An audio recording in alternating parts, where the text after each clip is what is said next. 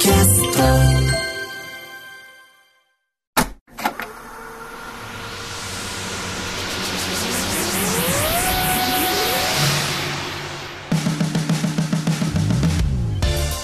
ばんは。浦郷エリカです。これからさらに加速するであろうベンチャー企業に注目するベンチャー企業キュレーションプログラムブースト。メインパーソナリティはウーム株式会社代表取締役会長の鎌田和樹さんです。よろしくお願いします。よろしくお願いします。この番組のコンセプトの一つとして鎌田さんにはリスナーの皆さんと同じくこれからお話を伺う企業についてあえて予備知識なしで臨んでいただきます。さて今週のゲストは寿メディカル株式会社代表取締役高山誠一郎さんです。よろしくお願いします。よろしくお願いします。えまずは高山さんの手掛ける事業サービス内容を一言でお願いしますはい、えー、と私たちは、えー、と手術トレーニングや、まあ、医療機器開発に使うための製品を、えー開発製造している会社です。で主な製品はこんにゃく粉から作る模擬臓器で、えー私たちは VTT と呼んでいるんですけども、まあ、そういったことをやっています。なんか新しく聞く言葉がたくさんあるんですけども、い。でもあれですか？こんにゃく粉から心臓を作るとかそういうことなんですか？そうですね。見た目もそうですしあとまあ実際の手術の練習に使うので例えば電気メスで切るその超音波メスで剥がす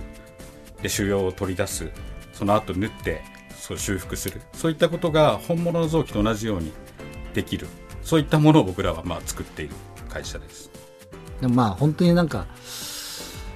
やっぱりそのこんにゃく粉から作るものっていうのは精密なものを作られてらっしゃるところなんですか？そうですね。あの色とか形だけを考えるとですね 3D プリンターとかでこう作ったものの方がリアリティがあったりするものもありますしそういったものが世で使われてたりもするんですけどやっぱりその実際手術とかその手技っていうと実際に剥がしてみるとか切ってみるとかそういう例えばその、まあ、自動車運転でもそうだけど運転するから覚えるわけですよね、うん。その野球でも素振りをして球を打ってそれで覚えるわけじゃないですか、うん。いくら脳で考えてそのビデオを見たところでやってみたらできないわけですよね、うん。でそういうトライアンドエラーみたいなことを、まあ、どうやって覚えていくか。でまあもともと僕らはずっと医療業界にいたわけじゃないんですけどそうなんですよ。それ聞きたくって、はい。あの2018年創業じゃないですか、はいい。まあ、いろんなタイミングのいろんなことがあったと思うんですけど、はなんでこんにゃく粉で模擬臓器を作ろうっていう事業を立ち上げたんですか？えーっとですね、最初はその工場もともと父のやってた工場へ僕継いでるんで、まあ、そこで腹腔鏡手術ってお腹の中にこう細い棒を刺して練習手術をするっていうのがあってそのお腹の代わりに箱みたいのを作ってうん出たんですけどで箱だやってたらだんだん箱だけじゃなくて中身の臓器もいいのがあったらいいよねって先生にいろいろ言われて、うん。でその中で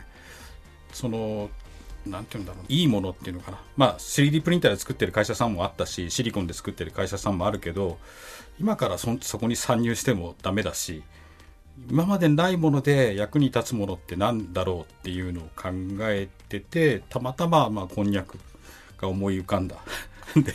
たまたま思い浮かびますか？こんにゃくで模擬臓器作ろうって、い。やいやそそこはですねちょっとあのあれがあってはい。あのなん臓器を作りたい作りたいと思ってた時にあの焼肉屋さんであのレバ刺し中毒があってちょうど事件があったはいはい。時ですね、まあ、まあ何年か前にそういうのがあって代用品でこんにゃくを赤いこんにゃくを切って出してるっていうのをふと思い出してあれって食べ物のレバー肝臓をこんにゃくが代用してるんなら手術練習の肝臓もこんにゃくで代用できるんじゃないかなって思ったのがまあきっかけですね。でこんにゃく持ってお医者さんのせ知り合いのお医者さんのとこ行って、先生これ電気メスで切ってくださいってお願いをしてで切ってもらったら「いやこれ結構切れ味はいいよ」人間に似てるよとかって言われて。でそこからまあいろいろまあ紆余曲折はありましたけど、まあ、どんどんこ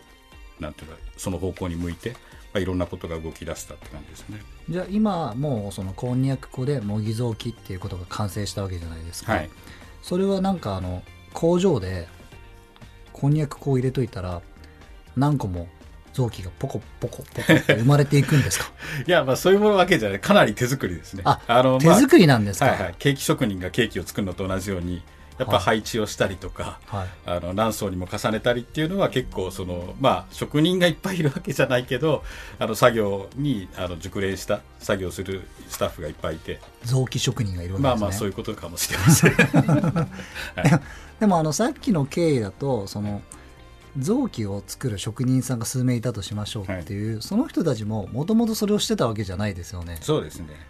もう本当に人体のこと勉強してこういう形してるからうん。手作りで作ってみようっていう本当にその紆余曲折がうん。あって完成したわけですよね。そうですね、まあ、だから最初は本当に僕があのエプロンを締めてこねて試作をしてってやってたけど、まあ、だんだんこれはいけそうだってなってあのいやじゃあそれをマーケティングする人も必要だ。資金を調達する人も必要だっていうことで会社になってで会社になって資金調達ができた後はじゃあこういう開発一緒にやりませんかとかせ大手の生産技術大手の医療機器メーカーで生産技術やってた人に入ってもらって本当の手作りじゃ数作れないからそのじゃあジグとか型とかいろいろ使ってどうやったら量産できるかみたいなことを、まあ、今そういうあの人たちとやってるってもいうですね。一言で言うと下町ロケットですよね。もうガウディじゃないですかそれ。まあまあガウディ編ですよね完全な。そういう感じかもしれないですね。これ実際になんか聞いていいのか悪いのかなんですけども、2つあって1つは臓器っていくらするんですか？それ買いたい時っていうのと、うん。まあその誰もが買えるものなのかはい。大学病院なのかそのこれからの人たちなのか専門学校とかいろいろあると思うんですけど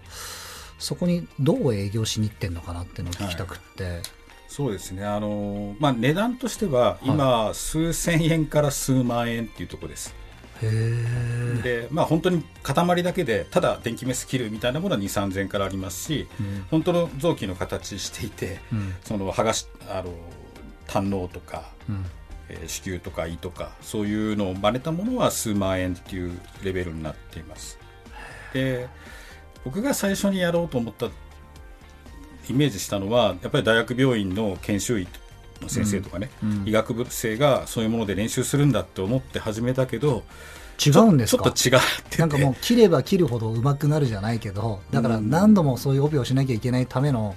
はいはい。代替でと思ってたんですけどそれを最終的には目指してます。だけど今はどういうところがその商売というかなってるかっていうともう医療機器メーカーさんです。うん。例えばその新しいその超音波メスが出ましたと。これをちょっと使ってみてください先生とかあと手術ロボットで新しい機能がつきましたと。これを体験するのにじゃあ僕らのものを持ってって実際そのそれで剥離してみましょうとかうん。そういう感じですね。でもなんかこう日本ってやっぱりそのどんどんどんどん高齢化していく中でもちろんお医者さんの数が多いことに越したことないし